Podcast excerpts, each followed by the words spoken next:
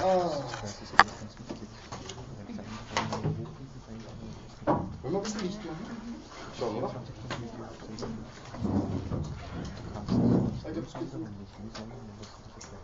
so. Ja, eine Seite. Wir haben nicht nur in Indien, sondern auch durch das Ah, durch das ja. Wir können uns gegenseitig das nicht immer abbilden, Herr Kollege. Aber jetzt Viriposoniert ist, alles geschafft hier. Gut, meine Damen und Herren. Können wir das noch abschalten. Nicht, dass uns jemand stört. Ah, wir haben beim letzten Mal eine gewisse Grundlegung versucht äh, zur Staatsphilosophie des Thomas Hobbes und haben uns angenähert mit dem ersten Teil seines Leviathan zu sagen, naja gut, was hat dieser Thomas Hobbes überhaupt für ein Menschenbild, von welchem Begriff des Menschen geht er aus? Und wir sind dann relativ schnell äh, äh, zum Schluss gekommen, naja, das ist eher Schopenhauer als Leibniz. Äh, würden wir frei aufeinander losgelassen im Naturzustand, den er hier entwirft, dann wäre das nicht besonders vorteilhaft. Es wäre ein Kriegszustand, dieser Naturzustand, und ein Zustand, in dem wir uns permanent um die eigene Existenz, um das blanke Leben fürchten müssten, dementsprechend nicht sehr wünschenswert. Und er beginnt dann vor diesem Hintergrund eine Skizze zu entwerfen, wie man äh, oder unter welchen Voraussetzungen man ein größeres Maß an Sicherheit erlangen kann, außerhalb dieses Naturzustandes, in dem man sich äh, zu einer bürgerlichen Gesellschaft zusammenschließt, die dann auch entsprechende Regeln, äh, Regelungen bereitstellt, die äh, grundlegende Fragen von Recht und Gerechtigkeit bereitstellt, weil außerhalb dieser bürgerlichen Gesellschaft Recht und Gerechtigkeit als Begriffe nicht existieren, sondern jeder ein Recht auf alles hat, sogar auf äh, die körperliche Integrität eines anderen, weil man ja nie weiß, was man zur Verteidigung braucht. Und Hobbes beginnt von diesem Grundrecht des Einzelnen der Freiheit ausgehend auf so etwas wie grundlegende Naturgesetzlichkeiten zu entwickeln. Wir haben uns bereits zwei dieser Gesetzlichkeiten entsprechend vergegenwärtigt, wenn ich das richtig sehe, nämlich zum einen, ich bin auf Seite 5 des äh, Manuskripts, hat mittlerweile jeder eines, hat der Fakultas diesmal genug gedruckt. Sie haben noch immer keins. Sie sind schon wieder aus. Aber hat jeder, der hier drin ist, eins? Ich habe das letzte Sie haben das letzte gekriegt, jetzt heute, oder was? Nein, eben nicht, dass ich weiß, dass uns war keins mehr da. Jetzt sind schon wieder keine mehr da. Aber es kann ja nicht sein. Wie viele Leute sind wir hier drin? Immer mehr. Ja, eh, das ist interessant. Äh, ist es nicht üblicherweise so, also bei mir äh, an der WU ist es so, dass die Studenten üblicherweise weniger werden über das Semester. Das ist normalerweise hier auch so. Aha. Hatte gerade erst begonnen. ne? Ja, vielleicht, vielleicht beginnt der Abbau erst, so gaußsche Normalverteilung. Ich gehe jetzt auf die Klimax zu innerhalb der nächsten zwei Stunden, dann lese ich den Saal schon wieder leer. Das ist eh mein. Äh. Gut, also wir werden sehen, wie das funktioniert. Ich lasse noch welche drucken, mir ist alles, mir ist alles recht. Äh, ich bemühe mich, bis zum nächsten Mal haben Sie wieder welche. Aber ich glaube schon, nachdem wir insgesamt jetzt 45 haben drucken lassen, der gute Fakultas Verlag und ich, dass irgendjemand den Vorlesungsteilnehmerinnen und Teilnehmern hier die Skripten wegstibitzt. Ja? Was man ja niemandem verübeln kann, weil der Gesellschaftsvertrag einfach so eine unglaublich spannende Geschichte ist. Gut, äh, zurück zu diesen äh, Naturgesetzen, von denen Hobbes ausgeht.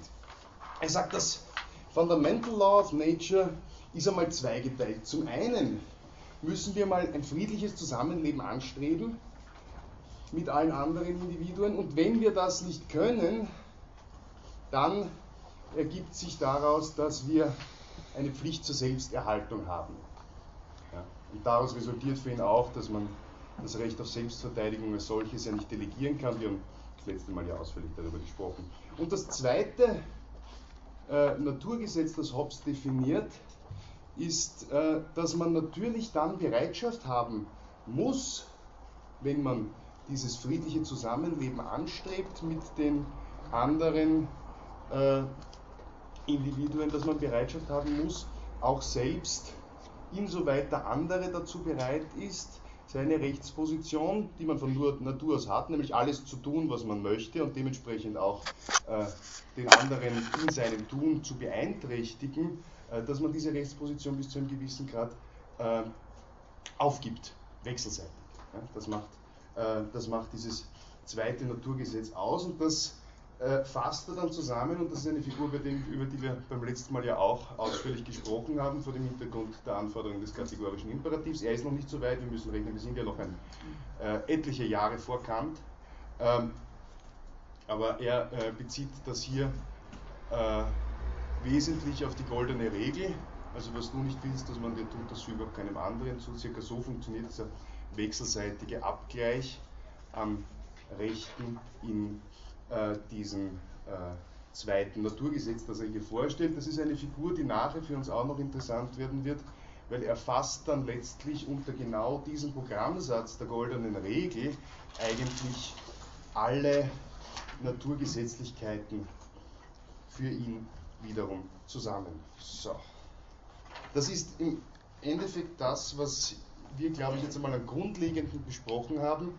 Äh, von, den, äh, von unserer Ausgangsposition vom letzten Mal stehen geblieben sind wir dabei, dass sich aus dem ganzen Konvolut ergibt, naja, es gibt keine äh, Verpflichtung vernünftigerweise eines Individuums, sich selbst bezichtigen zu müssen und dass dies dann dementsprechend auch für äh, Personen gilt, die in einer bestimmten Nahebeziehung stehen zu einem Individuum.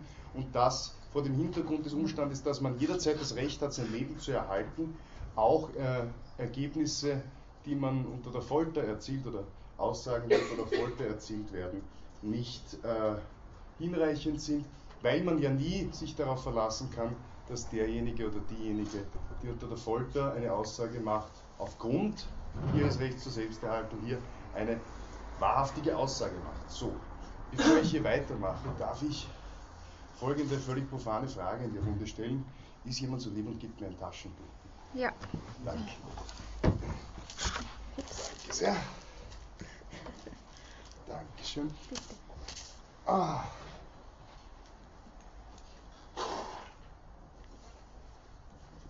Schauen, dass ich nicht in die ganzen Diktiergeräte hier hineinschneide.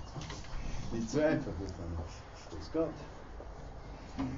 Ähm, ganz kurz noch, ähm, er macht dann eine, eine sehr interessante Überlegung. Wir haben ja gesagt, solange wir im Naturzustand sind, ist der Vertragsschluss für Hobbes problematisch. Aus welchem Grund? Warum können wir keinen wirklichen Vertrag schließen im Naturzustand heraus? Einen Covenant, so wie er es meint, nämlich eine Vorleistung geben und uns darauf verlassen, dass der andere auch leistet. Bitte. Weil man niemandem vertrauen kann, solange Richtig, ich kann niemandem vertrauen, solange ich keinen zentralen Mechanismus der Rechtsdurchsetzung habe, könnten wir sagen. Und dementsprechend äh, ist es von mir fahrlässig, sagt Hobbes, wenn ich äh, auf das bloße Versprechen eines anderen hin ähm, äh, hier vorleiste. Er greift diesen Gedanken dann äh, unten wieder auf und sagt, naja, allein die Kraft der Worte, ich bin jetzt auf Seite 9 des Manuskripts, allein die Kraft der Worte, die hilft uns ja nicht wirklich im Rahmen der Bindung äh, oder im Hinblick auf die Aussicht, dass ein anderer auch wirklich seine Zusicherungen einhält. Ähm, das, äh, äh, da gibt es viel zu große Aussichten des anderen, dass ein Vertragsbruch interessant sein könnte. Und eingehalten könnte so etwas nur werden unter zwei Voraussetzungen, nämlich dann, wenn ich mich entsprechend fürcht davor, was passiert, wenn ich mich nicht entsprechend verhalte. Fürchten kann ich mich nur vor zwei Sachen im Endeffekt. Nämlich, Sanktion. bitte? Sanktion. Ich kann mich vor der Sanktion fürchten, ja. Und vor der Sanktion wessen kann ich mich fürchten? Von den anderen. Gewalt von den anderen. Die Gewalt der anderen kann ich fürchten und die Gewalt Gottes. Ah, die Ja? Kann die Gewalt Gottes fürchten. Was von beiden ist von größerer Relevanz? Bitte. Gewalt der anderen. Die Gewalt der anderen, weil weil Gott einem vergeben kann, man kann sich ähm, ja durch, durch, durch Beten oder so, Fegefeuer und sowas. Also Sie gehen von einem sehr gütigen Gott hier. Man äh, kann Sie, bereuen oder man kann Reue zeigen. ja, ich könnte, ich könnte Reue zeigen, wenn ich aufrichtig reuig bin. Ja, das glaube ich Ihnen schon. Sieht Hobbes das auch so wie Sie? Nein. Nein, was meinen Sie, Herr Kollege? Was Also, wird er sagen? Der meint, dass ähm, die meisten fürchten von Gott. Man muss sich am meisten fürchten vor Gott, mehr als vor den anderen. Warum? Na, weil das für die Ewigkeit ist und hier sind wir nur für Ja, 50 ne? Also Eternal Damnation, das ist schon ein ziemliches Programm. Ne? Äh, und vor allem sind wir uns dessen ja sicher, wenn wir gegen Gott handeln. Wohingegen, wenn wir nur äh, aus Furcht vor der Sanktion des anderen handeln, sind wir uns deswegen nicht so sicher, weil im Gegensatz zur drohenden Sanktion von Seiten Gottes ist die Sanktion des anderen was? Steht's. Sprechen Sie laut, Frau Kollegin Tau. Bitte? Man weiß ja nicht, ob man erwischt wird. Erstmal weiß ich, ob man erwischt wird. Ein äh, väterlicher Freund von mir hat gesagt, man kann die gesamte Moralphilosophie wahrscheinlich darauf äh, reduzieren, dass man Angst hat, davor erwischt zu werden. Und je nachdem, äh, das ist ein relativ interessanter Gedanke. Äh, und je nachdem, ob das jetzt zutreffend ist oder nicht, kann man sich danach ausrichten. Ja, er geht ähnlich in die Richtung, Hobbes, mit seinem Argument. Er sagt, die Sanktion von Seiten der anderen ist ja immer erst konkretisierungsbedürftig. Und ich weiß nicht, wer stärker ist, bis ich es nicht ausprobiert habe. Jetzt einmal ganz äh, primitiv runtergebrochen. Dementsprechend ist die Sanktion seitens Gottes immer eine, äh, immer eine sichere äh, Alternative. Das heißt, diese Sanktion muss ich wirklich fürchten. Deswegen ist ein Eid, ein Eid auf Gott, das ist eine Möglichkeit, von der man hier Gebrauch machen könnte, das entsprechend sicherzustellen, weil andernfalls ja ich die wirklich schwerwiegende Sanktion fürchten müsse, die keinen Vorteil überwiegen kann. Äh, ich darf aber, wenn überhaupt, auch nur einen Eid auf Gott ablegen und auf niemanden sonst, sagt er weiter, und das auch nur meinen Riten entsprechend, auch dem richtigen Gott gegenüber. Also wenn ich einem falschen Gott gegenüber schwöre, dann zählt es auch wieder nicht, weil von dem fürchte ich mich ja nicht, dann muss ich auch nicht die entsprechenden Sanktionen fürchten. Ähm, warum darf ich nicht auf meinen König, äh, äh, warum darf ich nicht auf meinen König schwören zum Beispiel? Sagt Hobbes. Vor dem müsste ich mich auch fürchten.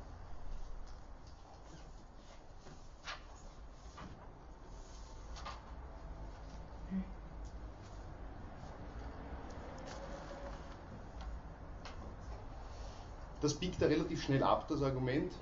Er sagt nämlich, naja, das geht schon fast in die Richtung, das wäre Blasphemie.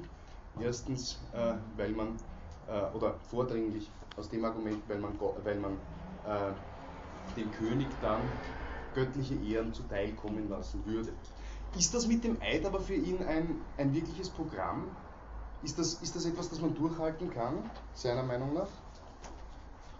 Bringt das etwas im Naturzustand oder ist das ohne dies egal? Ich meine, die Überlegung ist wirklich interessant, die er anstellt, aber greift er sie dann weiter auf?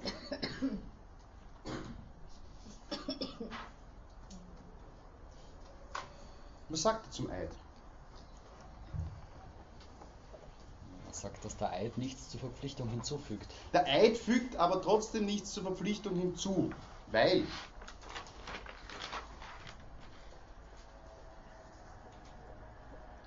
weil wenn ich mich rechtmäßig verpflichte in den Augen Gottes, dann ist das so gut wie mit oder ohne Eid. Und wenn es rechtswidrig ist, was ich tue, dann wäre es, auch wenn ich es mit einem Eid bestätige, ähm, nicht bindend, weil ungerecht vor den Augen Gottes und dementsprechend, äh, und dementsprechend zu vernachlässigen. Das heißt, der Eid hilft mir auch nicht raus aus dieser Misere, ich muss weitergehen in meiner Begründung der Rechtsdurchsetzung äh, als auch über dieses Konstrukt hinaus. Und er beginnt jetzt relativ rasch weitere Gebote zu entwickeln, äh, die sich aus äh, der allgemeinen Naturgesetzlichkeit ableiten. Das dritte, ähm, äh, das dritte Gebot oder das dritte, die dritte Naturgesetzlichkeit für Hobbes ist Gerechtigkeit. Äh, was ist Gerechtigkeit nach Hobbes? Hobbes.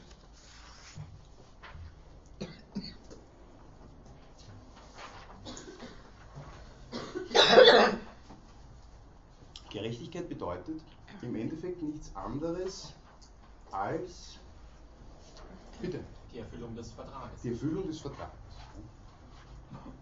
Und Unrecht ist nichts anderes als den Vertrag zu brechen. Das heißt, all dies ergibt sich nur in diesem Wechselspiel vor dem Hintergrund der jeweiligen Verpflichtung. Verpflichtung zu Recht, gerecht zu werden ist äh, gerecht zu handeln. Verpflichtung zu missachten ist äh, ungerecht äh, zu handeln.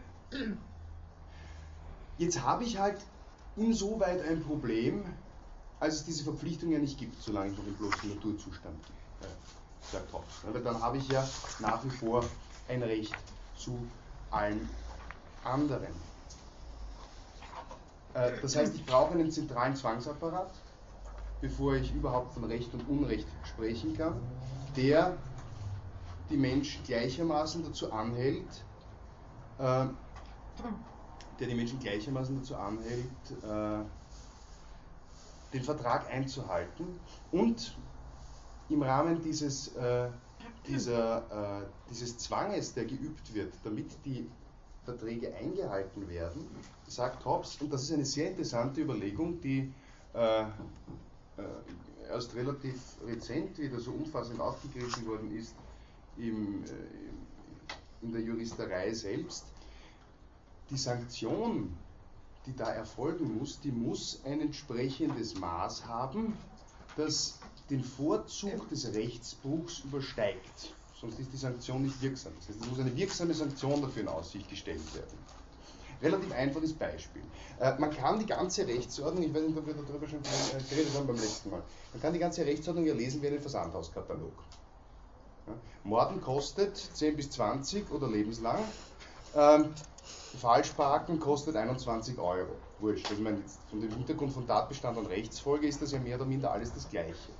Wenn ich jetzt zum Beispiel sage, ich habe, ein wichtige, ich habe eine wichtige Besprechung um 8 in der Früh, ich weiß, ich werde nicht mehr rechtzeitig dazu kommen, mir einen Parkschein zu kaufen, stelle mein Auto also in der Kurzparkzone ab und lasse es dort den ganzen Tag stehen, was zwar eine Differenz von 6 Euro ausmacht für den Fall, dass ich Parkscheine ausgefüllt hätte. Mir ist das aber durchaus wert, weil ich persönlich ja an meiner Besprechung teilnehmen möchte. Dann ist, habe ich ja an sich für mich ein gutes Geschäft gemacht. Vollends ein gutes Geschäft hätte ich gemacht, wenn ich, äh, wenn ich nur rechtzeitig beginne zu parken in der Früh.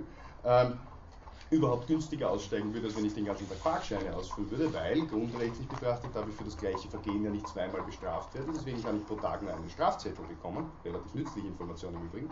Äh, äh, und dementsprechend, äh, und dementsprechend äh, parke ich mein Auto früh, lasse es lang stehen, zahle 21 Euro oder zahle was auch immer dafür festgelegt ist und das ist es mir wert im Endeffekt.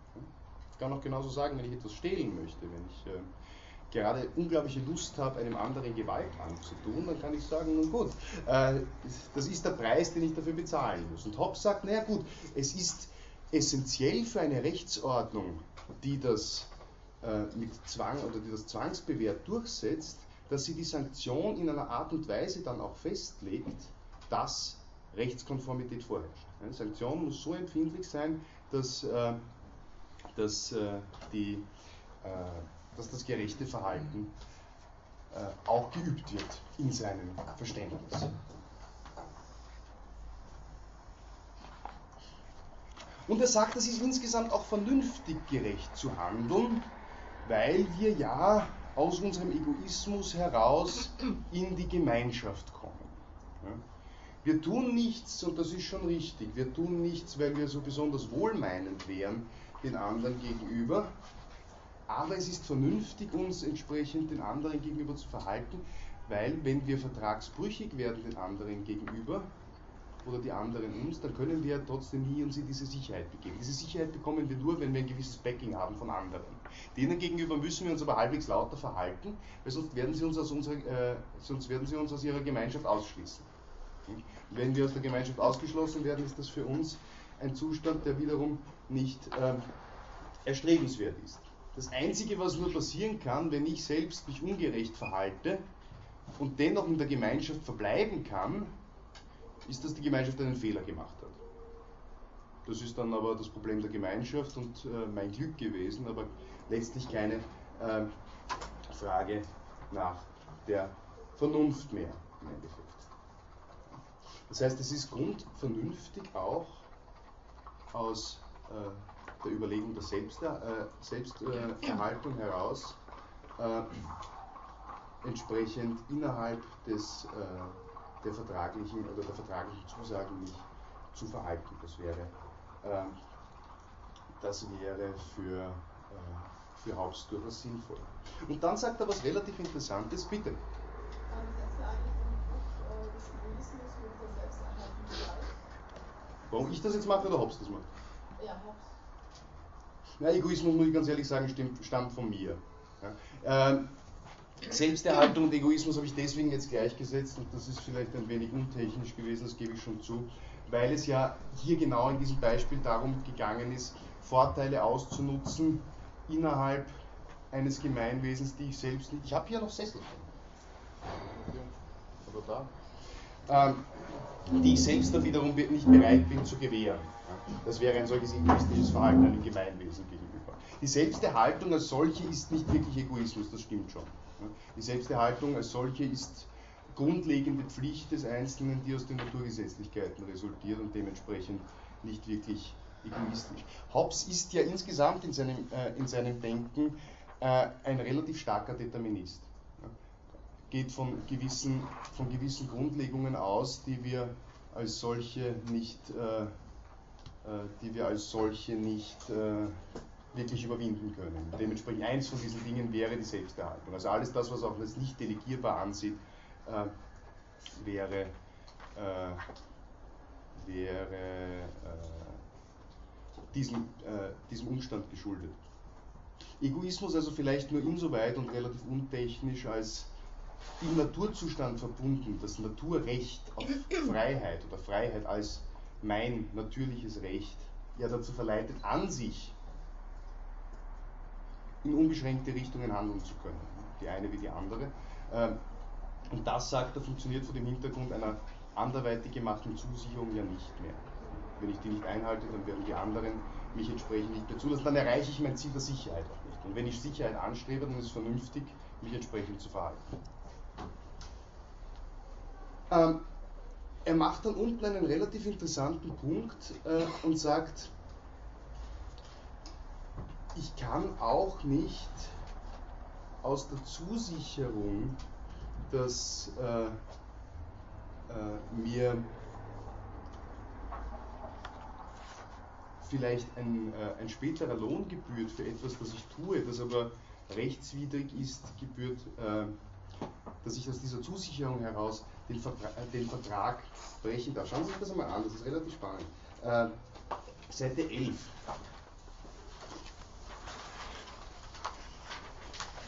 Er sagt, ich kann keine ewige Glückseligkeit für mich beanspruchen, die sich vielleicht, für die sich vielleicht auf, oder auf deren Aussicht vielleicht der Vertragsbruch lohnt und wohingegen äh, und woraufhin das ja auch entsprechend vernünftig sein müsste. Zum Beispiel, dass ich jemanden töte und dann nachher einen bestimmten, äh, einen bestimmten Lohn dafür zu bekommen. Warum kann ich das nicht? Also warum kann ich mich nicht, als primitives Beispiel, äh, darauf verlassen, dass mich äh, der Lohn der, je nachdem was es ist, Trauben, sonstigen äh, Freuden im, im, Paradies verlassen, indem ich, äh, indem ich mich auf die Zusicherung eines Dritten verlasse, ich würde das im, ich würde das im Jenseits erhalten und dadurch äh, zum Beispiel verdienstvoll morden innerhalb der Gemeinschaft.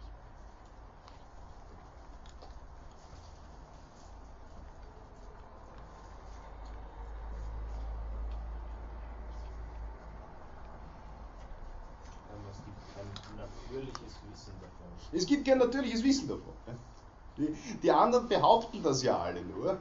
Und es ist völlig unvernünftig, auf diese Behauptung hinzuhandeln und deswegen rechtsbrüchig zu werden, weil es wissen kann es keiner. Das macht, das macht, äh, das macht hier äh, nicht, äh, nicht wirklich einen Grund für uns aus, äh, entsprechend vertragswidrig zu handeln. Es ist so, sagt er in weiterer Folge, dass es. Äh, bitte. Andererseits macht das ähm, macht die Furcht davor vor, vor, vor, einer eventuellen Strafe ist schon ausschlaggebend dafür, dass man vertragskonform handelt. Jo, ich meine jetzt in Bezug auf Gott selbst. In Bezug auf Gott, genau. Ja, ja. Ich glaube schon, dass es nicht besonders konsistent ist. Da gebe ich Ihnen völlig recht. Aber das ist an manchen Stellen schon bislang nicht gewesen. Das darf uns nicht wirklich erschrecken. Das ist das, was Hobbes auch vielerorts, vorgeworfen wird. Man würde wahrscheinlich sagen können, naja, was er hier meint, ist nur die Anstachelung durch einen anderen zum Vertragsbruch, von dem man nie weiß, welche Intentionen er gerade verfolgt. Und das hat nichts damit zu tun, was die wirkliche Göttlichkeit. Bei Hobbes muss man immer die Religion von der, äh, von, äh, also die konkrete institutionalisierte Religion trennen von dem, äh, was wirklich an Religiosität für den Einzelnen durchstrahlt. Das heißt, Hobbes trennt sehr wohl institutionalisierte Religion von äh, seinem äh, abstrakten Gottesbegriff. Insbesondere war er wahnsinnig kritisch der katholischen Kirche gegenüber. Äh, Im Leviathan selbst, deswegen war der Leviathan selbst ja auch auf dem Index, ne, finden wir hinten dann noch seitenweise Abhandlungen die dezidiert gegen die katholische Kirche gerichtet sind. Bitte. Nur eine Frage noch, wenn ich es richtig verstanden habe, entsteht ja Gerechtigkeit oder auch der Eigentumsbegriff bei Ihnen erst dann, wenn ein, ein Gemeinwesen durch Vertragsschluss zustande kommt. Ja. Wie verhält sich damit die Rolle Gottes, wie er vorher so betont hat beim Eid, dass Gott die Instanz ist, die man am meisten fürchten muss? Warum nimmt er nicht an, dass die Gerechtigkeit schon von Gott eigentlich kommt und sich deswegen die Menschen an die Gerechtigkeit halten? Gott ist die Gerechtigkeit, glaube ich, ist eine sehr, sehr gute Frage. Ähm, Gott ist die Gerechtigkeit wahrscheinlich äh, relativ wurscht, weil äh, die Gerechtigkeit in einem Gemeinwesen etwas anderes ist als die Gerechtigkeit, die man nur von Gottes Sanktion her äh, erfahren muss. Das heißt, alles, was ich hier an Naturgesetzlichkeiten spinnen kann, ja, die er jetzt darunter dekliniert, bis also, wir sind jetzt gerade beim dritten, wir werden jetzt aber relativ schnell auf äh, auf, auf beinahe 20 kommen.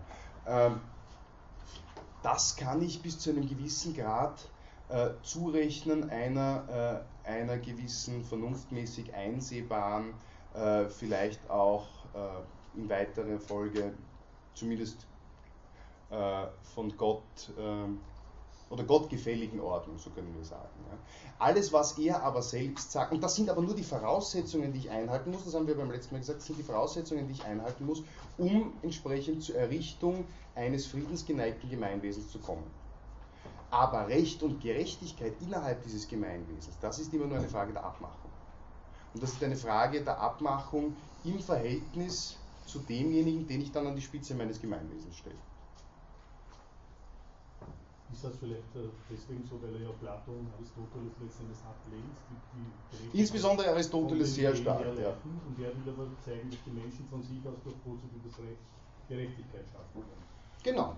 Das könnte, man, das könnte man circa so sagen. Das könnte man so Er ist ein starker Gegner von Aristoteles, wir finden das nachher noch ein paar Stellen. Er ist insbesondere ein starker Gegner des anekdotischen Zugangs des Aristoteles, weil er sagt, seine Methode muss streng deduktiv orientiert sein. Er, muss, also, er muss klare Ableitungen haben und ohne äh, am Einzelfall betrachtet jetzt Würdigungen vorzunehmen, äh, muss er äh, allgemeine Prinzipien aufstellen für das Zusammenleben der Menschen. Das glaube ich auch. Das glaube ich auch. Äh, ich glaube aber, dass der Gerechtigkeitsbegriff, den er im engeren vertritt, seiner Meinung nach nur eine Frage der Vereinbarung ist, was aber nichts damit zu tun hat, ob auf Basis einer Vereinbarung zu handeln oder nicht, eine Frage von gerecht oder ungerecht.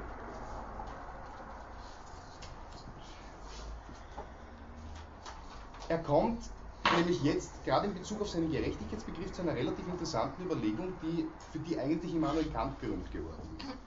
Ähm, indem man nämlich sagt, und äh, hat Kant auch in, in mancherlei Fällen, also sicher nicht so sehr wie andere, also wie Hume zum Beispiel, aber hat Kant sicher auch in seiner, in seiner Staatstheorie äh, nachhaltig geprägt, das werden wir später im Semester noch sehen.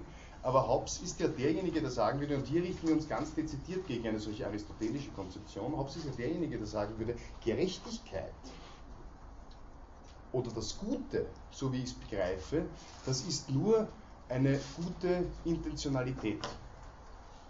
Es offenbart sich nicht zwingend in meinen Handlungen, dass meine Handlungen gut sind, sondern es geht in erster Linie darum, dass man, äh, dass man in der Intention entsprechend gut handeln möchte. Unbeschadet dessen, ob jetzt einzelne Handlungen zum Teil aus Gründen des Selbstschutzes wirklich im engeren Sinne gut sind oder nicht, weil ich ja wieder nicht verpflichtet bin, zum Teil den Vertrag einzuhalten, wenn der andere nicht möchte, oder auch deshalb, äh, weil zum Teil manche Handlungen einfach auch einmal schief gehen. Das ist das klassische Argument, das Kant bringt in der Grundlegung zur Metaphysik der Sitten. Es kann eine Handlung kann gut ausgehen im Sinne von äh, gemeinhin als äh, moralisch hochstehend akzeptiert. Und wenn meine Intention, also wenn ich keinen guten Willen gehabt habe, ist das keine moralisch wertvolle Handlung. Wir finden diese Überlegung relativ stark schon hier äh, bei Hobbes, die äh, hier auf den Seiten 11 bis 12 äh, durchexerziert wird. Wir kommen dementsprechend auch zum Schluss für Hobbes, der noch wichtig ist, das möchte ich noch durchgehen, dann kommen wir zu den weiteren, äh, äh, zu den weiteren Naturgesetzen, dass das, was einem, äh, was einem Menschen aufgrund seiner eigenen Zustimmung getan wird, das kann keine äh, Verletzung sein. Ja? Wenn ich jemandem etwas äh, tue und der willigt in diese Handlung ein, dann ist es keine äh, Verletzung für ihn. Er, er lehnt dann noch die Begriffe der äh, äh, kommutativen und der distributiven Gerechtigkeit bis zu einem gewissen Grad ab. Er sagt, alle Gleichheit, die, also alle Gerechtigkeit, die mehr oder minder arithmetisch funktioniert, ist ein Unsinn, weil sonst dürfte ich nie etwas teurer verkaufen, als ich selbst gekauft habe. Das Einzige, wir, womit wir etwas anfangen können, ist so etwas wie distributive Gerechtigkeit, nämlich jedem das Seine zu gewähren. Und das ist dann die Equity, von der er spricht, die Billigkeit, die für ihn ein äh, relativ wichtiges Prinzip wird. Er kommt dann aber jetzt einmal relativ schnell zu seinen weiteren Ableitungen der Naturgesetze. Viertes wäre für ihn äh, Dankbarkeit zu zeigen, Dankbarkeit für eine empfangene Leistung. Und da ist er wieder mit einer relativ interessanten äh, Überlegung dabei, nämlich weil ja niemand freiwillig jemand anderem etwas gibt und auch Geschenke als solche ja nicht äh, äh, äh, ja nicht äh, ohne die Intention gegeben werden, sich selbst auch etwas Gutes dabei zu tun. Deswegen ist es nicht, äh, deswegen ist es nicht wünschenswert, die die Großzügigkeit eines anderen zurückzuweisen, indem man undankbar ist, weil sonst kann es kein Wohlwollen von Seiten des anderen geben und dann kommt man äh, relativ schnell wieder in diesen unbequemen Zustand der Auseinandersetzung. Das nächste für ihn fünfte Gesetz wäre, man müsste, wenn man im Zustand, äh, man müsste, wenn man mit den anderen äh, es zu tun hat, versuchen, sich entsprechend mit ihnen zu arrangieren. Das heißt, dass man sich als entsprechend soziales Wesen in einem äh, Gemeinwesen etabliert. Und man müsste, und jetzt kommen zwei meiner Meinung nach wirklich hochinteressante Gedanken, äh, man muss zum einen, sechstes Gesetz, für die zukünftige für das zukünftige Zusammenleben oder dem zukünftigen Zusammenleben willen die äh, äh, vergangenen, äh, vergangenen, vergangenes Unbill verzeihen, wenn es nur so, äh, wenn es nur so gewünscht wird. Und wenn man, siebentes äh, Gesetz, wenn man tadelt oder wenn man straft, dann darf man das nur ähm, im Hinblick auf die Zukunft, aber nicht im Hinblick auf die Vergangenheit. Das ist extrem spannend für jeden, der sich ein bisschen mit Strafrechtstheorie beschäftigt hat, weil das ein Gedanke ist, der so revolutionär ist, dass er äh, bemerkenswert, bemerkenswert modern gewesen wäre schon für die Strafrechtstheorie der letzten 30 Jahre und umso interessanter ist, dass er sich in einem äh, doch schon so ehrwürdigen Buch findet. Er sagt nämlich folgendes: That in revenges, that is the retribution of evil for evil, man look not at the greatness of the evil past, but the greatness of the good to follow. Und dann sagt er, we are forbidden to inflict punishment with any other design than for correction of the offender or direction of others. Als ich noch Strafrecht studiert habe, äh, hat, hat die klassische Lehrbuchliteratur, das war im Jahr 2001, also die, 2000, 2001 habe ich die Strafrechtsdiplomprüfung gemacht. Äh, Da hat die klassische Lehrbuchliteratur uns immer gesagt, äh, Strafe hat drei Zwecke. Der eine ist äh, Spezialprävention.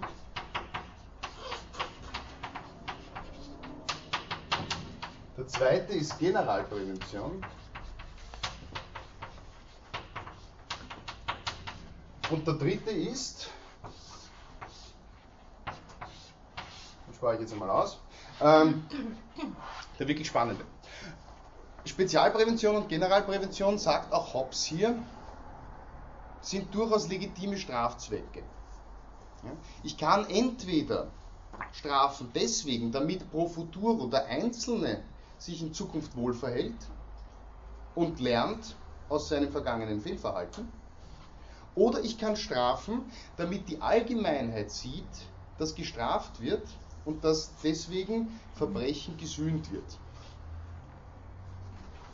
Dritter Strafzweck, von dem ich noch unterrichtet wurde im Jahr 2001,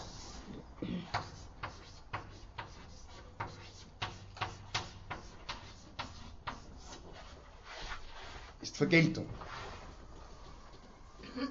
Strafe soll also auch, so hat der kleine Christoph gelernt, als braver Just-Student, Strafe soll auch vergangenes Unrecht vergelten. Was ja, wenn wir natürlich in uns hineinhorchen, ja, eine relativ logische Reaktion ist. Ähm,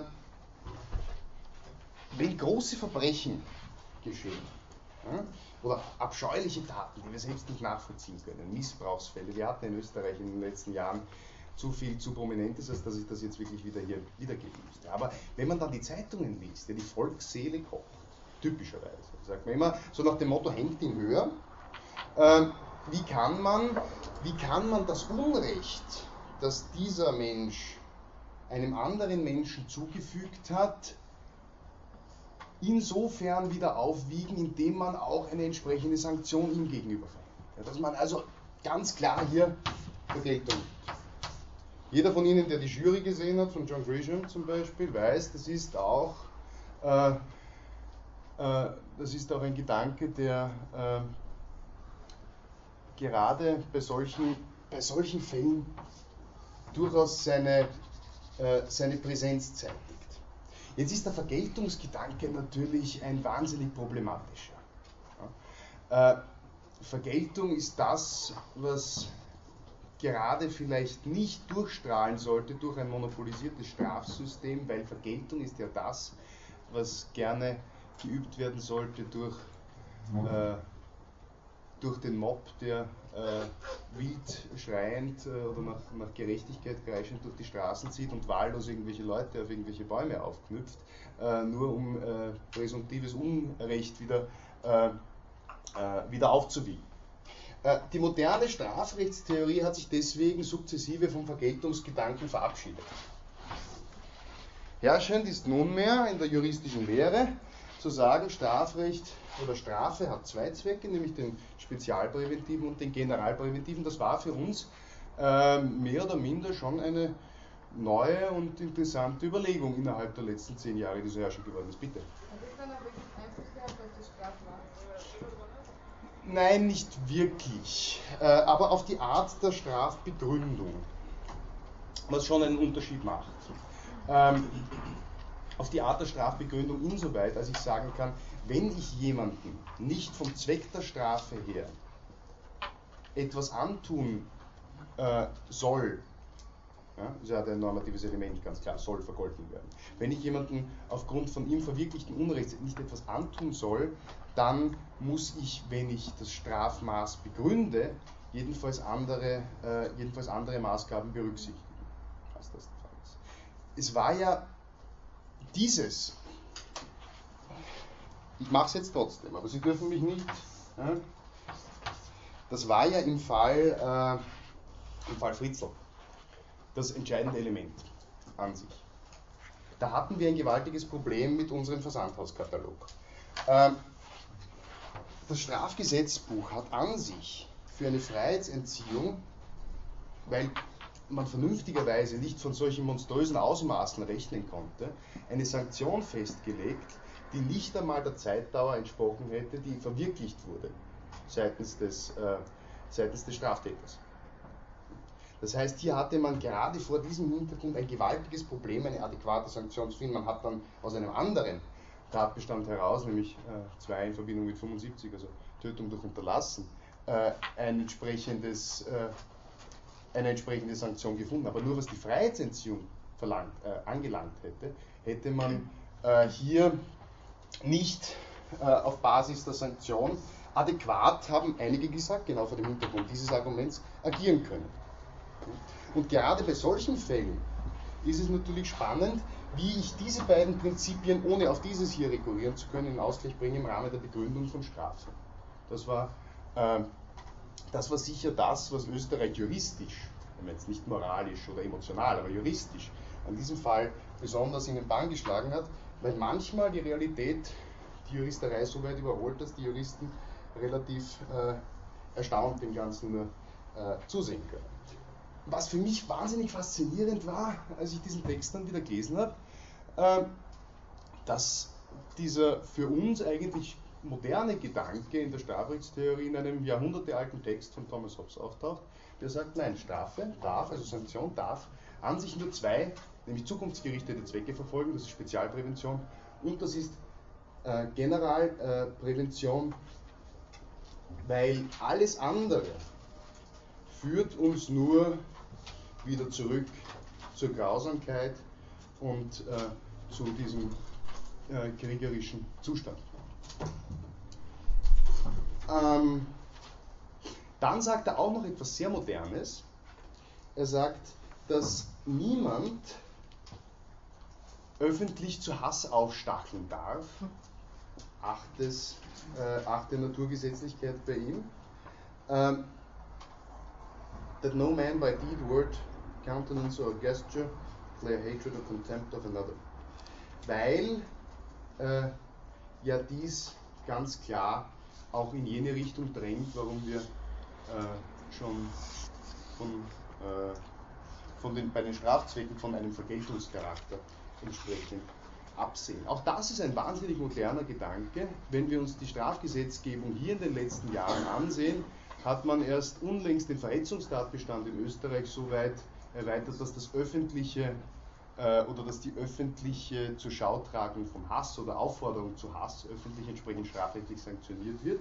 Das war auch innerhalb der Legal Community durchaus ein umstrittenes Thema, Subtitel und Meinungsfreiheit, von der wir nachher sehen werden, dass Hobbes ohne dies nicht besonders viel davon hält, deswegen ist es ihm an dieser Stelle auch ziemlich wurscht. Ähm, wir haben aber äh, uns wahrscheinlich auch im Bereich des Strafrechts hier relativ klar auf, äh, auf Hobbes witzigerweise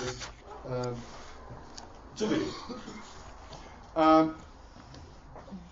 das nächste muss sein, der, äh, dem Stolz abzuschwören, die Gleichheit aller Menschen anzuerkennen. Auch das, Gleichheit ist eine natürliche Sache, unter dem relativ einfachen Argument, dass niemand, der halbwegs bei Verstand ist, sich ja freiwillig einem anderen unterordnet. Ja. Von Natur aus äh, von Natur aus besteht die Gleichheit der Menschen, die wir schon von vornherein angenommen haben. Sie ist aber, äh, äh, sie ist aber zum Teil gerade im Bereich des, des Rechts äh, abgelegt. Insgesamt aber als, als neuntes Naturgesetz sagt er, man uh, acknowledge other for his equal by nature. Und dieses Naturgesetz zu brechen wäre eben Stolz oder Eitelkeit. Ähm, das zehnte wäre, uh, no man required to reserve to himself any right which he is not content should be reserved to everyone of the rest. Wir kommen relativ nah hier wieder an dieses zweite Naturgesetz ran, das er bereits formuliert hat, wobei es hier anders ausgestaltet. Ja. Äh, hier sagt er, naja, ich muss die gleichen Rechte anerkennen und ich muss dementsprechend auch bereit sein, gleichermaßen äh, mein Recht aufzugeben wie die anderen. Ich darf keine Mentalreservation haben, für mich selbst wiederum mehr zu beanspruchen als für die anderen, wenn ich eine solche, wenn ich ein solches friedliches Zusammenleben mit äh, den anderen äh, äh, eingehe. Dann kommen wir zurück wieder auf das Prinzip der Billigkeit. Billigkeit ist für ihn auch ein ganz grundlegendes Prinzip, äh, elftes Naturgesetz, das später auch im Rahmen seines Leviathan, im Rahmen seiner gesellschaftsvertraglichen äh, Denkweise durchbrechen wird, im Rahmen der, der Gerichtsbarkeit des Souveräns.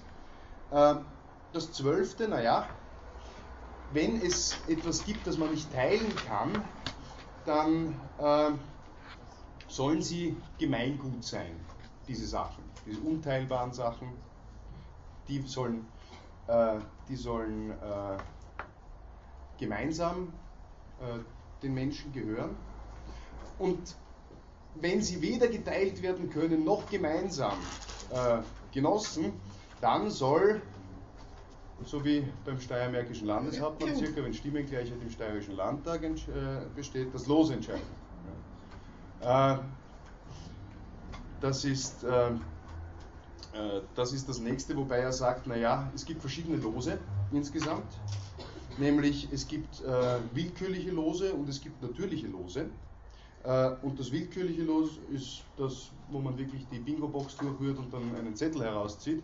Äh, wohingegen das natürliche Los ist äh, das, was äh, sich äh, als solches ergibt, nämlich zum einen die Primogenitur, also nach dem Motto, wer zuerst auf der Welt war, malt zuerst, oder das andere, die Landnahme, also wer zuerst zuschnappt, dem gehört es dann auch Prio Tempore Potior Jure.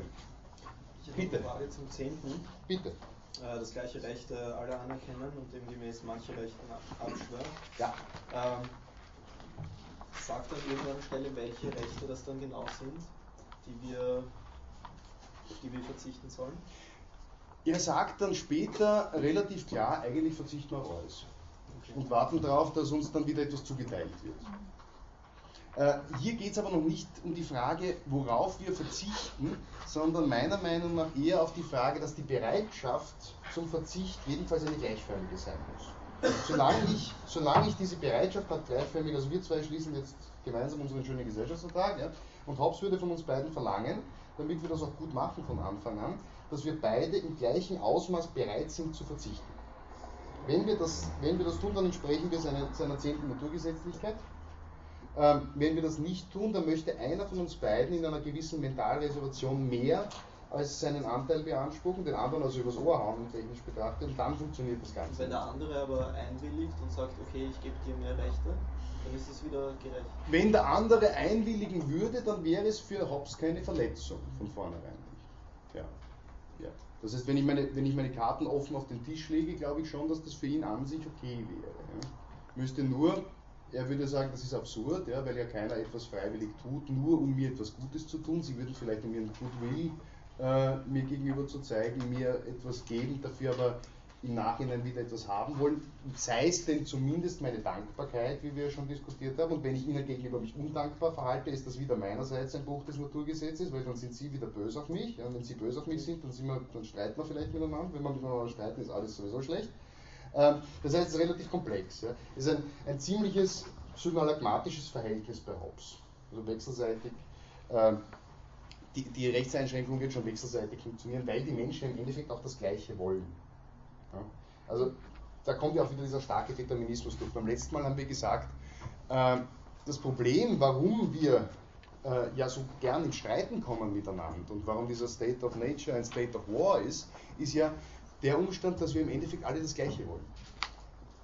Weil wir eben alle gleich sind. Unsere Gleichheit ist unser fundamentales Problem. Wären wir alle unterschiedlich, äh, dann hätten wir wahrscheinlich von vornherein weniger Probleme in, äh, in, diesem, äh, in diesem Naturzustand miteinander. Aber nachdem wir alle gleich sind, wollen wir alle das Gleiche und deswegen wollen wir einander immer wieder den Schädel einhauen. Und da müssen wir, da müssen wir drüber kommen. Also ich glaube, Hobbes wird, nicht, wird von Ihnen nicht glauben, dass Sie mir etwas geben, äh, ohne dass Sie ein gewisses Ziel damit verfolgen.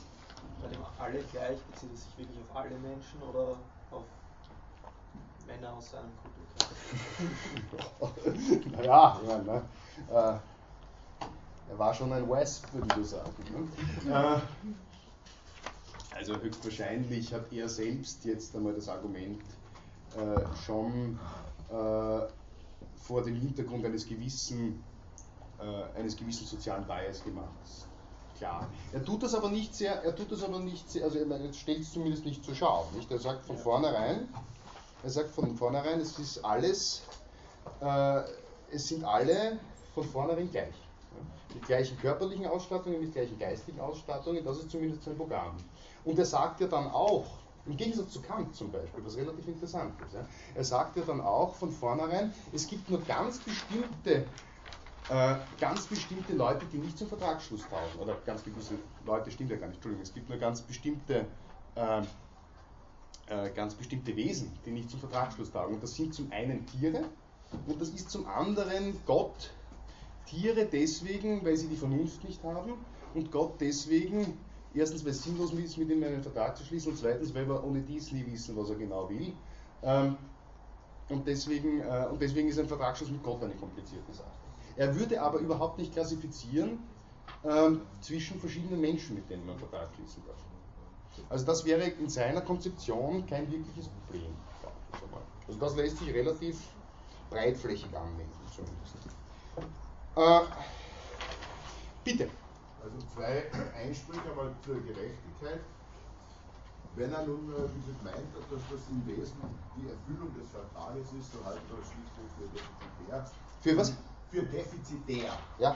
Weil äh, das würde ja nichts anderes bedeuten, als man sagt, äh, jeder hat das Recht, seine Pflicht zu erfüllen und das äh, ist so wird es, glaube ich, kaum möglich sein, weil man nie weiß, also niemals alle Eventualitäten in irgendeinem Vertrag berücksichtigen kann. Das wird einfach nicht möglich sein und dann wird man draufkommen, äh, dass man irgendwas vereinbart hat, wo vielleicht der ein oder andere einen Nachteil hat. Und beim zweiten, wenn man jetzt an, wenn er jetzt meint, dass der Hobbes, äh, dass die Strafe, Punkt 7 so zwei äh, Zwecke hat, nur noch, die übrig bleiben, die Spezialprävention und die Generalprävention.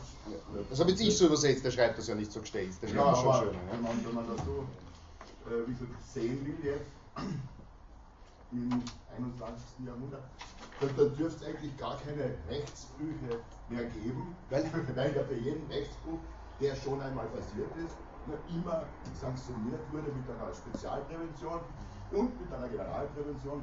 Also dürfte es ja gar keine äh, Rechtsbrüche mehr geben, da sehe ich die Schwierigkeit, dass dieses System nicht aufgehen kann. An, an diesen zwei Punkten.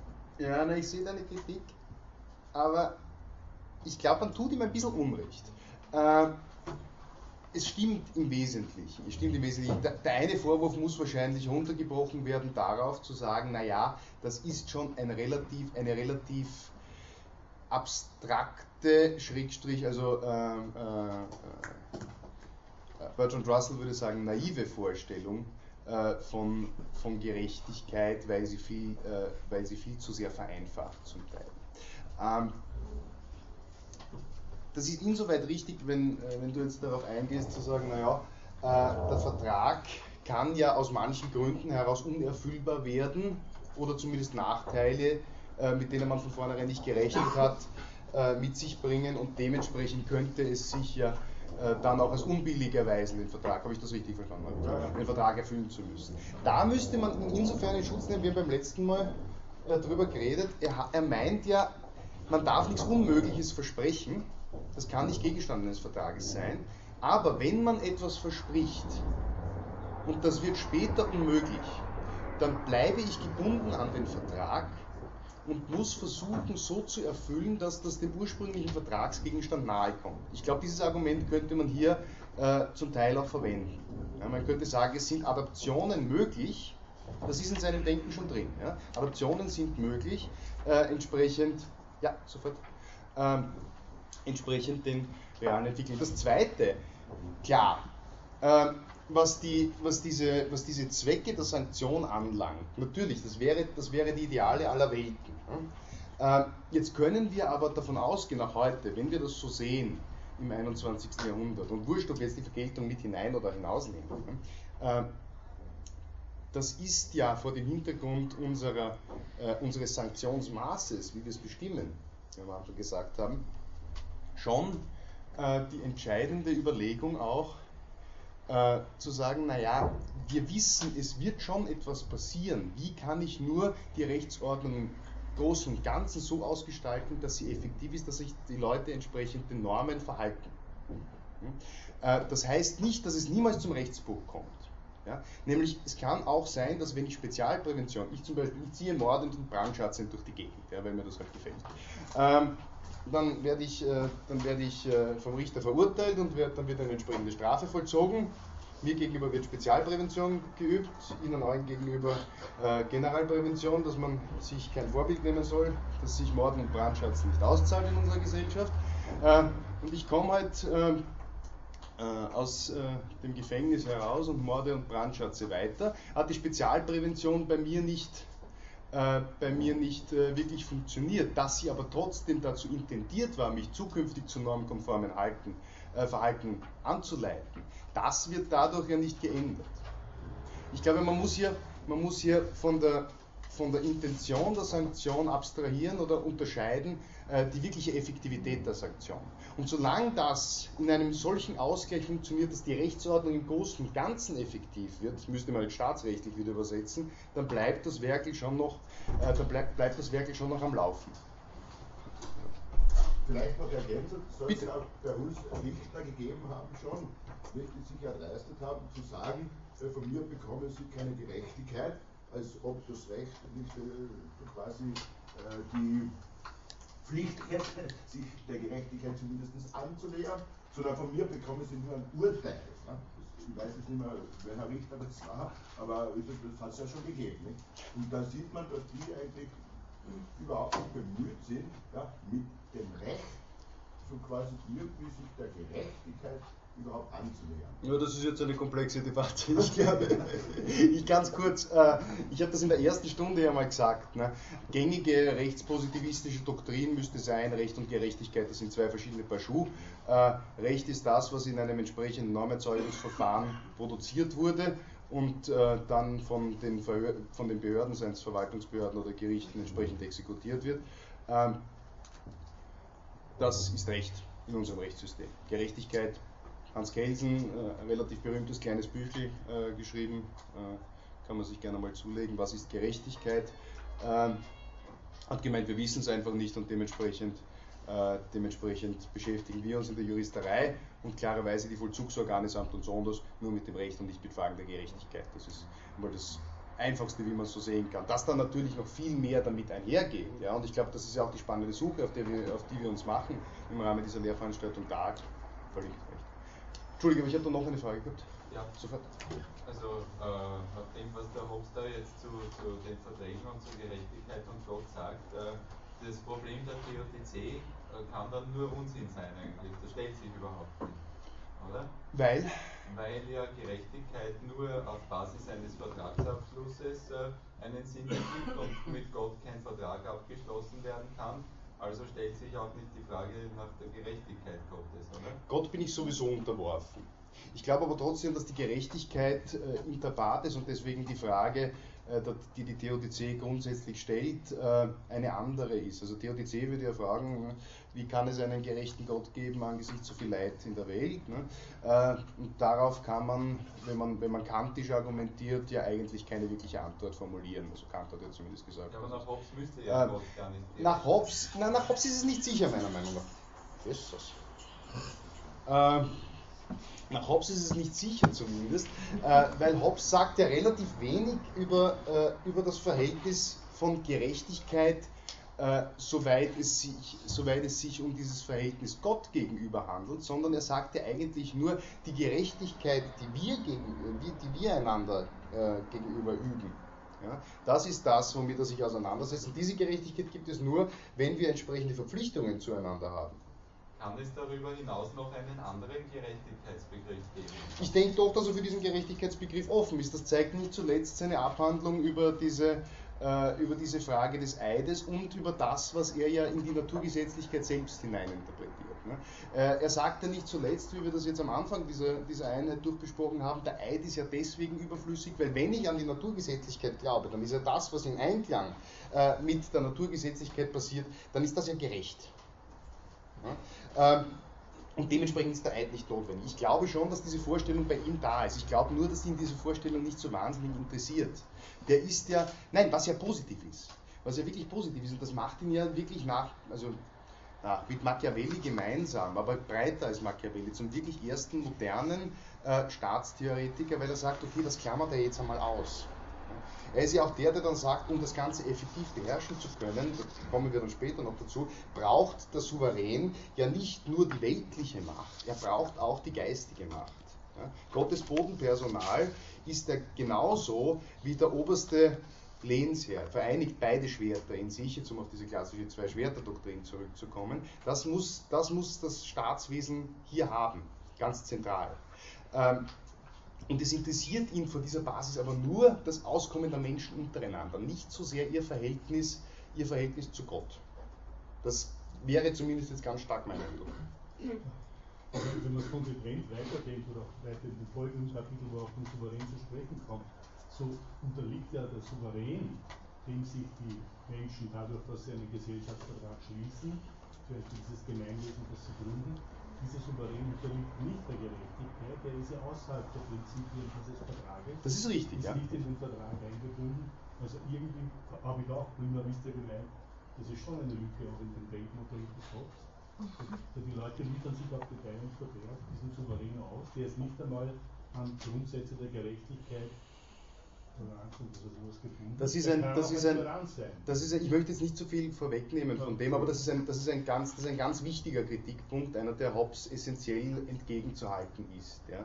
Wir liefern uns ganz zentral aus dem Souverän gegenüber in diesem Modell, äh, ohne eigentlich uns irgendein restliches Druckmittel zu behalten. Darüber werden wir nachher, glaube ich, dann noch äh, heute sicher noch Zeit haben zu sprechen, weil Hobbes sagt ja, wir geben uns dann wirklich, wir begeben uns völlig in die Hand dieses Souveräns, ohne ähm, äh, ohne äh, die Möglichkeit zu haben, dem wiederum die äh, Disposition über uns zu entziehen nachträglich. Ja, der kann nicht vertragsbrüchig werden, der Souverän, weil er selbst ist nicht Teil des Vertrages. Ja, ganz anders als beim Modell von Rousseau dann nachher zum Beispiel. Äh, äh, er selbst ist nicht Teil des Vertrages und dementsprechend steht er über all dem und er wird schon er wird schon gut für uns handeln. Es gibt dann wieder Abstriche davon, aber auf die kommen wir nachher zurück. Aber klar, das ist, äh, das ist eine sehr berechtigte Kritik an diesem Modell. Aber Entschuldigung, Sie wollten noch. Ja, ich äh, wollte wissen, wissen äh, was, äh, ob, ob der Hobbes einen Begriff des allgemeinen Menschen verfügt. Also über diesen Mensch, also diesen äh, Begriff weil es würde ja eigentlich diese Gesetze, diese Bestimmungen auch erklären, was er den Menschen zuschreibt. Ja, ähm, waren, Sie, waren Sie beim letzten Mal da? Nein, leider. Also. Äh, ja, na, da, haben wir, da haben wir relativ viel über dieses Menschenbild des Thomas Hobbes geredet. Ne? Er geht also grundlegend davon aus, äh, äh, da haben wir vorher, ich glaube, da waren Sie kurz draußen, äh, eh drüber gequatscht. Äh, äh, grundlegend ist für Hobbes die radikale Gleichheit der Menschen einmal ausschlaggebend. Äh, und aus dieser radikalen Gleichheit erwachsen gleiche Bedürfnisse. Und aus diesen gleichen Bedürfnissen erwächst Streit. Und dieser Streit ist unser Problem, den wir lösen müssen. Unser grundsätzliches Problem ist, dass wir einander zu ähnlich sind, ja, dass wir einander zu gleich sind. Diese radikale äh, Egalität ist das Menschenbild des Thomas Hobbes und von dem aus strickt er sein gesamtes staatstheoretisches Programm. Ja, aber also, also wir hätten ja bei Aristoteles, dass, dass, dass der Mensch eben ein soziales, politisches Wesen wäre und so weiter. Ja, das wird er nicht glauben. Kein Vernunft, äh, also kein vernunftbegabtes Wesen, hat es auch, oder äh, einfach nur Naja, Vernunft ja, aber die erwirbt er eher nur durch Fleiß Hobbes der Mensch. Und soziales Wesen ist er an sich keines. Er ist nur ein soziales Wesen insoweit, als er sich mit den anderen arrangieren muss, um friedlich mit ihnen zusammenzuleben. Ja? Weil er hat erstens Angst vor den anderen, sofort. Er hat erstens Angst vor den anderen, wenn er ganz isoliert ist. Er kann sie nicht übers Ohr hauen, die anderen, weil sonst verstoßen sie ihn aus ihrer Gemeinschaft und dann ist er wieder allein und muss sich vor ihnen fürchten. Und deswegen ist er aus Not eigentlich, und da sind wir wieder vorher, wo wir über diesen Egoismus kurz diskutiert haben, zurück. Ne? Deswegen ist er aus Not eigentlich in der Gemeinschaft mit den anderen. Ja? Und deswegen ergibt sich vernunftmäßig für ihn, die Gemeinschaft mit den anderen zu suchen und die anderen nicht übers Ohr zu hauen. Ja, Das ist, aber, das ist aber seine Verlegenheit, in die er hineinkommt. Nicht das, was er von vornherein, also er ist kein, ähm, er ist kein, kein soziales Wesen, von vornherein nicht. Bitte? Ähm, der Zu- Zustand meinte Hobbes, dass der Mensch ja auch ähm, vernünftig handelt, wenn er halt jetzt zum Beispiel in seinem, also der der Pflicht der Selbsterhaltung folgt und so, dann ist ja auch vernünftig, dass er sich verteidigt. Ja, es ist nicht nur vernünftig, Das heißt, er spricht auch von Vernunft in dem Moment. Ja, Vernunft, Aber- aber es ist jetzt nicht dieser überhöhte kantische Vernunftbegriff. Ja, so fair muss man schon sein zu Hobbes. Er sagt nur, das ist gescheit. Ja. Äh, Das heißt, es ist sinnvoll und nachvollziehbar, so zu agieren. Ja. Es, ist nicht, äh, es ist nicht jetzt im engeren äh, das, was, äh, was man äh, dem Idealismus entsprechend dann mit Vernunft und, und, und Geist und dergleichen äh, verbinden würde. Okay, machen wir noch schnell die Naturgesetze äh, nach Hobbes. Wieder schauen. Fertig. Ähm, wir kommen, wir haben schon einmal bei ihm diese, äh, diese Zweck-Mittel-Relation äh, gesehen, die äh, für sein Denken essentiell ist, äh, indem wir beim letzten Mal ja darüber gesprochen haben, wenn ich einen Vertrag schließe, dann muss ich auch mit bedenken, dass ich diesen Vertrag nicht unterminiere. Ja? Gleichermaßen äh, Gleichermaßen hier ist auch mitgedacht bei, diesem 15, bei dieser 15. Gesetzlichkeit, die Hobbes hier aufstellt, äh, als Zweckmittel alle, die dann entsprechend, äh, äh, entsprechend den Frieden anstreben, die sollen Safe Conduct, das heißt sicheres Geleit, jetzt ganz wörtlich übersetzt, soll denen äh, zugestanden werden. Das heißt, sie müssen sich natürlich auch entsprechend sicher fühlen können in diesem Verhältnis. Äh, und dann äh, ist es notwendig, dass man sich auch einem Urteil unterwirft, sollte es zu Auseinandersetzungen kommen. Ähm, nämlich, wenn es äh, auch so sein sollte, dass die Menschen diese, äh, diese Vorgaben entsprechend berücksichtigen, dann kann es ja trotzdem zu Streitigkeiten kommen und über diese Streitigkeiten muss entschieden werden und das äh, heißt, man muss sich von vornherein, man muss von vornherein bereit sein, das Urteil eines anderen, einer unparteiischen Person, wie wir nachher noch dazu kommen werden, zu akzeptieren in einem solchen Streitfall. Und zwar sowohl, und das ist auch von ihm eine sehr interessante, also eine prozessrechtlich interessante Überlegung, äh, sowohl in Bezug auf äh, die Frage, wenn es einen Streit über Fakten gibt, als auch in Bezug auf die Frage, äh, ob es einen Rechtsstreit im engeren gibt. Ganz klar, jedes Strafverfahren, um das jetzt wieder anschaulich runterzubrechen, lebt zuerst einmal davon, hat der Herr Meier die Frau Müller erschlagen? Weil wenn der Herr Meier die Frau Müller nicht erschlagen hat, dann äh, stellt sich die ganze Frage weiter nicht. Das ist die Question of Fact, würde Hobbes sagen. Und wenn er sie aber doch erschlagen hat, was folgt rechtlich daraus? Also in beiden Fragen muss man sich entsprechend äh, dem Urteil äh, unterwerfen, aber niemand darf in seiner eigenen Sache ein solcher Arbitrator sein und niemand darf auch Arbitrator sein, das sind jetzt 17 und 18, in einer Sache, aus der er Vorteil ziehen kann. Niemand darf also urteilen, wenn er selbst, äh, wenn er selbst einen Vorzug daraus hätte, je nachdem wie das Urteil ausgeht. Also unparteilich muss er sein, der Richter. Und dementsprechend gleichermaßen auch alle äh, Zeugen gleichermaßen würdigen und behandeln.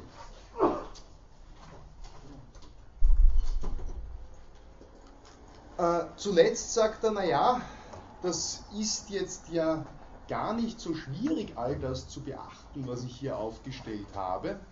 Nämlich äh, insgesamt kann ich das einfach äh, zusammenfassen, weil es sich ja so sehr aus der Vernunft ergibt, das, was ich hier deduktiv ableite, äh, aus, äh, äh, aus den fundamentalen Grundsätzen, also diese 19 Gesetze, die er jetzt hier abgeleitet hat, äh, dass sich das zurückführen lässt auf äh, die goldene Regel.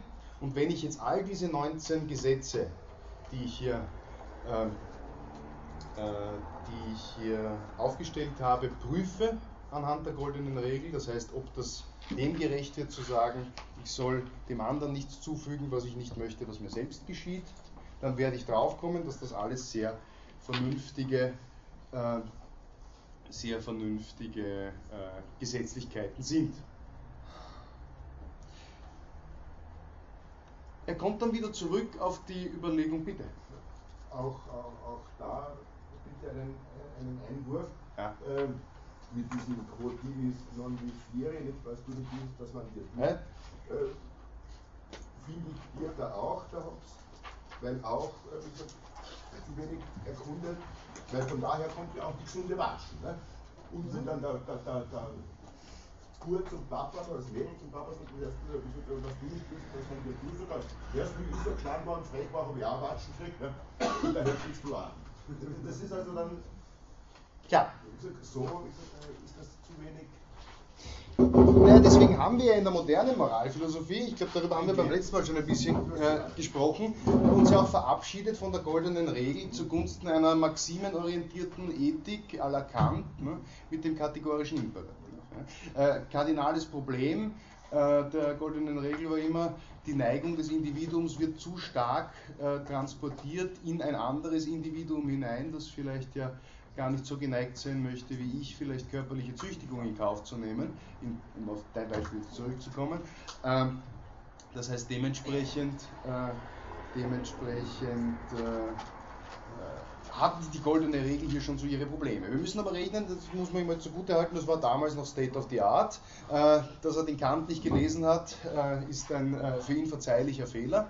Und dementsprechend ja, aber klar, der Kritikpunkt stimmt der Kritikpunkt stimmt. Er sagt aber von seinem Horizont aus, äh, und das ist ja ein Durchschnittsmaßstab, von dem er ausgeht, wenn ich das an dieser Durchschnittsvernunft abteste, dann funktioniert das alles, was ich hier verlange. Das sind Regeln, die sind ohne weiteres einsichtig von meinem Antrieb her. Äh, und insoweit glaube ich, hat er schon, äh, hat er schon einen, äh, äh, hat er schon einen, einen gewissen Punkt.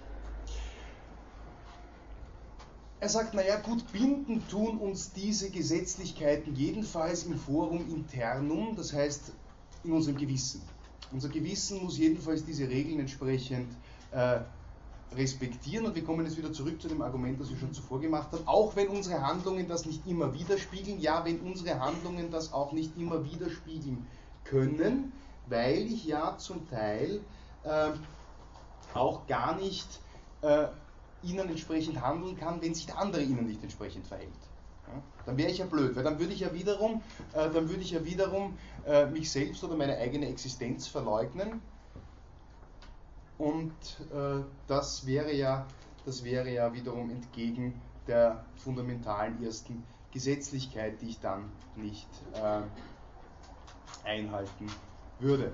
Äh, sie sind ewig und äh, sie fordern dennoch keine Anstrengung von uns, diese Gesetze, und sie sind der wahre Grund jeder äh, möglichen äh, Moralphilosophie oder jeder wirklichen Moralphilosophie. Er ist da wirklich sehr modern und sagt, naja, dieses Konzept zwischen Forum internum und Forum externum, das ist das, wovon jede wirkliche Moralphilosophie ausgehen muss. Und er attackiert hier relativ direkt dann äh, Aristoteles, äh, in der Seite 16, äh, mit diesem großen Absatz in der Mitte, nämlich äh, es geht nicht um äh, es geht nicht um die Frage äh, es geht nicht um die Frage des Auslebens im Sinne eines einer einer Tugend, die ich an einer Handlung festmachen kann, sondern es geht hier um äh, etwas ganz anderes, seiner Meinung nach. Ähm, es kommt dann im Kapitel 16 eine relativ technische Abhandlung, wer es gelesen hat, dem wird vielleicht ein wenig langweilig dabei geworden sein, das ist äh, sehr, sehr juristisch, ähm, über die Frage, naja, wer ist eigentlich eine Person, wer handelt, wenn es zu einem solchen äh, Vertragsschluss kommt und wer wird verpflichtet, wenn ein Vertrag geschlossen werden soll. Ähm, ganz kurz kann, kann, man das, glaube ich, in fünf Minuten äh, zusammenfassen, äh, nämlich indem er grundsätzlich davon ausgeht, naja, man kann für sich selbst handeln oder man kann für einen anderen handeln. Und wenn man ähm, für äh, einen anderen handelt, dann ist man äh, mit, dann ist man selbst zwar derjenige, der handelt, der Akteur, der Actor, aber man ist nicht mit äh, eigener Autorität ausgestattet, sondern man übt hier fremde Autorität ja, und der Author ist dementsprechend jemand anderes. Und wenn ich einen Covenant schließe bei Authority, dann bindet der in erster Linie nicht den Akteur, sondern denjenigen, der dahinter steht, für den gehandelt wird. Und je nachdem, wie das klar zum Ausdruck kommt, kommt es äh, zu einer äh, entsprechenden Bindung. Entweder mit dem Akteur oder mit dem, der wirklich dahinter steht. Das, glaube ich, kann man hier relativ äh, gut abkürzen. Wir kommen nachher ohne dies noch einmal darauf äh, zurück. Es kann aber nicht jeder entsprechend Vollmacht geben, nicht jeder kann Author sein. Äh, jene, die äh, nicht bei vollen geistigen Kräften sind zum Beispiel oder äh, Kinder, also Children, Fools and Madmen, die sind vielleicht unter Sachwalterschaft gestellt, sagen sie, aber sie selbst können keine Authors sein.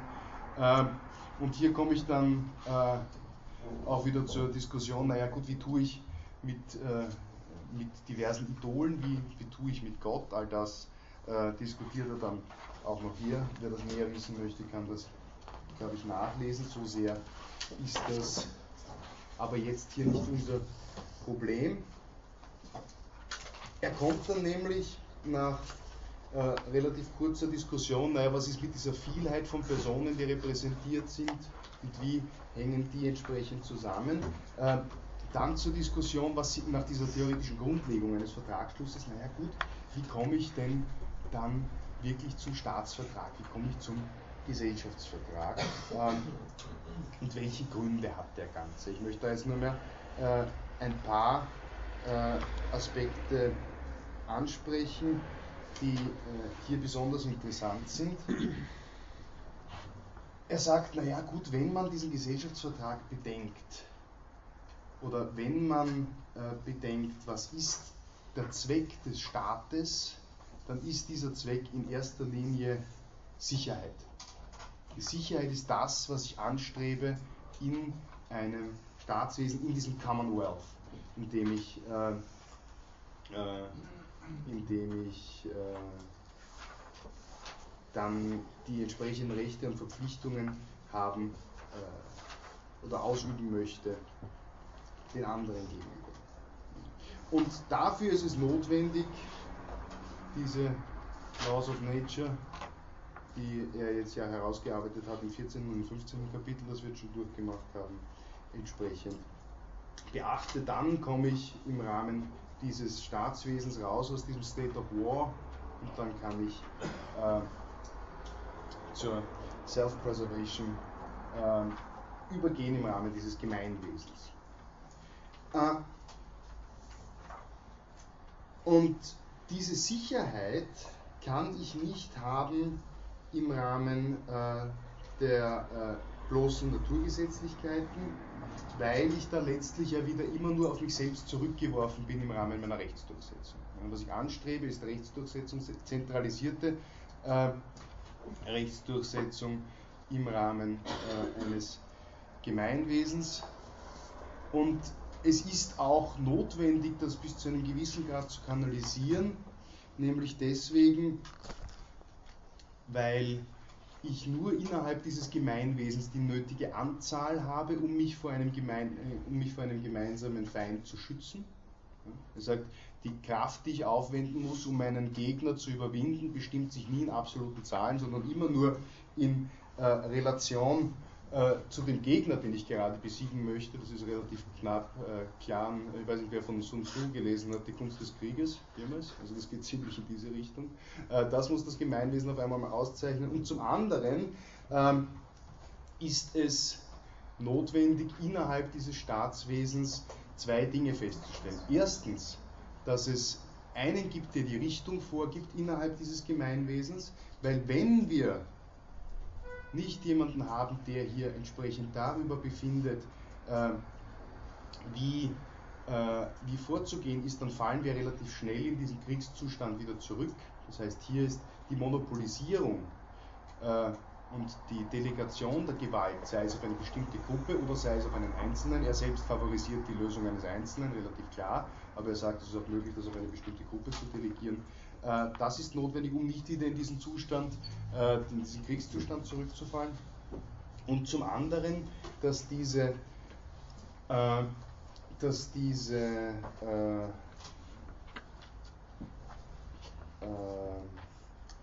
dass diese, dass diese Gewalt auch kontinuierlich geübt werden muss. Es muss einen Moment der Kontinuität geben nach Hobbes.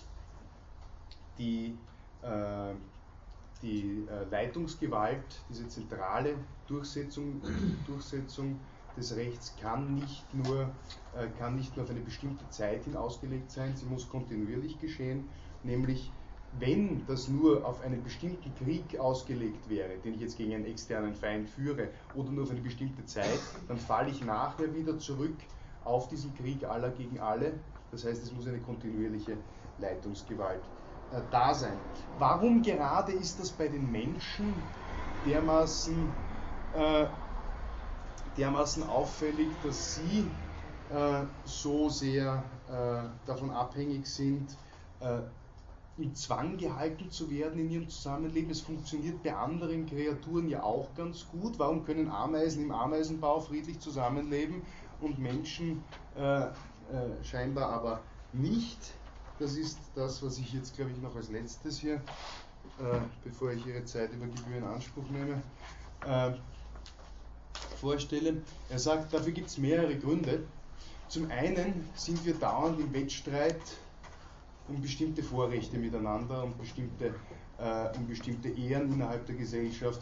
Das fehlt, äh, das fehlt den sonstigen Kreaturen, die sich gemein, ähm, äh, die sich gemeinsam zusammenfinden. Äh, auch ist bei denen es anders als bei uns, dass die ein Gemeinschaftsgut kennen, wohingegen wir äh, so etwas wie äh, private Interessen verfolgen.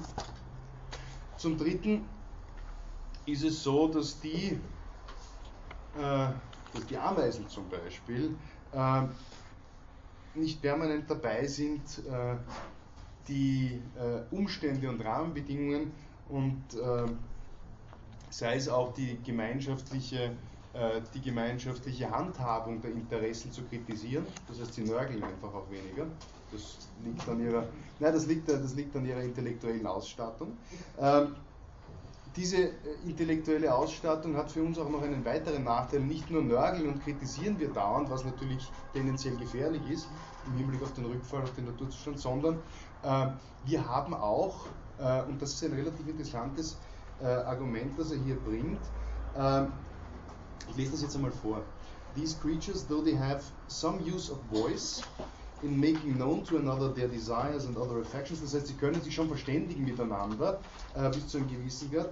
Yet they want the art of words by which some men can represent to others that which is good in the likeness of evil and evil in the likeness of good and augment or diminish the apparent greatness of good and evil, discontenting men and troubling their peace at their pleasure. Das heißt, was fehlt den Ameisen im Gegensatz zu uns, ist die Fähigkeit zur Lüge, ist die Fähigkeit zur Täuschung. Ja? Hier hat der Mensch, das ist, relativ des, das ist relativ interessant meiner Meinung nach deswegen, weil das ein ganz zentrales Element ist. Ich weiß nicht, wer von Ihnen diesen Text gelesen hat.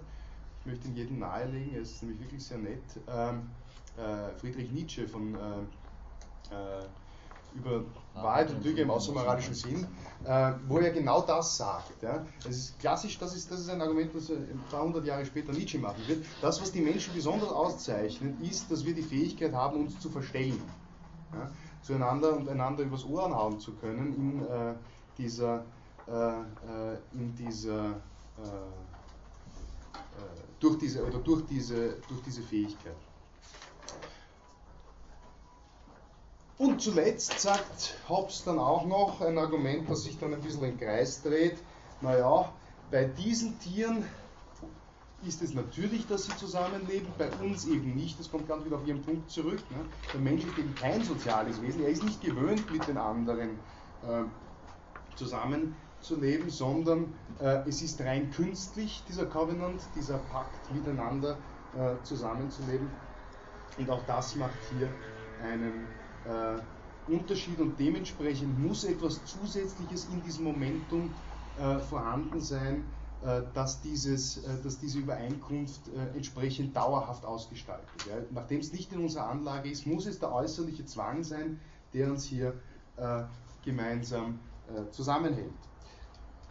Wie das dann konkret ausgestaltet ist, den werden wir uns beim nächsten Mal widmen. Wir werden gleich am Anfang uns dann die Frage stellen, naja gut, wer, was ist es jetzt, dieser Leviathan, wie kommt er zustande und welche Machtpositionen hat er dann uns gegenüber, das leitet Hobbes dann klassisch in seinem deduktiven Ansatz weiter ab. Was ich gern machen würde, äh, ich würde versuchen, nach Möglichkeit, äh, den Hobbes zu beenden oder fast zu beenden beim nächsten Mal. Äh, ich habe Sie heute gebeten, bis 29 zu lesen oder bis 30. Äh, Bis 26. bis 26 ist es gegeben, ne? Echt wahr?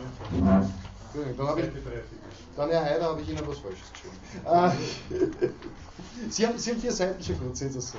Äh, wir werden es wahrscheinlich eh nicht ganz schaffen. Ja. Ich würde sagen, äh, verlässlicher Tipp wäre äh, verlässlicher bis, äh, bis 34 weiterzulesen und alles andere, wenn wir doch wesentlich schneller sein sollten, kann man sich ja sonst ansehen. Spätestens beim übernächsten Mal möchte ich ganz gern dann schon auch den Spinoza mit hineinnehmen und seine Vorstellung von diesem Naturzustand. Äh, dann sollten wir an sich ganz gut in der Zeit sein. Aber ich habe ja von Anfang an gesagt, das, glaube ich, mir ist eine schöne Sache, wenn wir uns hier entsprechend auch miteinander auseinandersetzen und diskutieren können. Äh, dann ist Ihnen nicht zu fad und ich lerne auch etwas. Und ich hoffe, das äh, gefällt Ihnen weiterhin. Äh, vielen Dank für Ihr Interesse. Ich lasse ein paar Skripten dann noch nachdrucken. Ich freue mich sehr, wenn ich Sie nächsten Freitag wieder sehe. Und bis dahin wünsche ich Ihnen ein schönes Wochenende. Danke.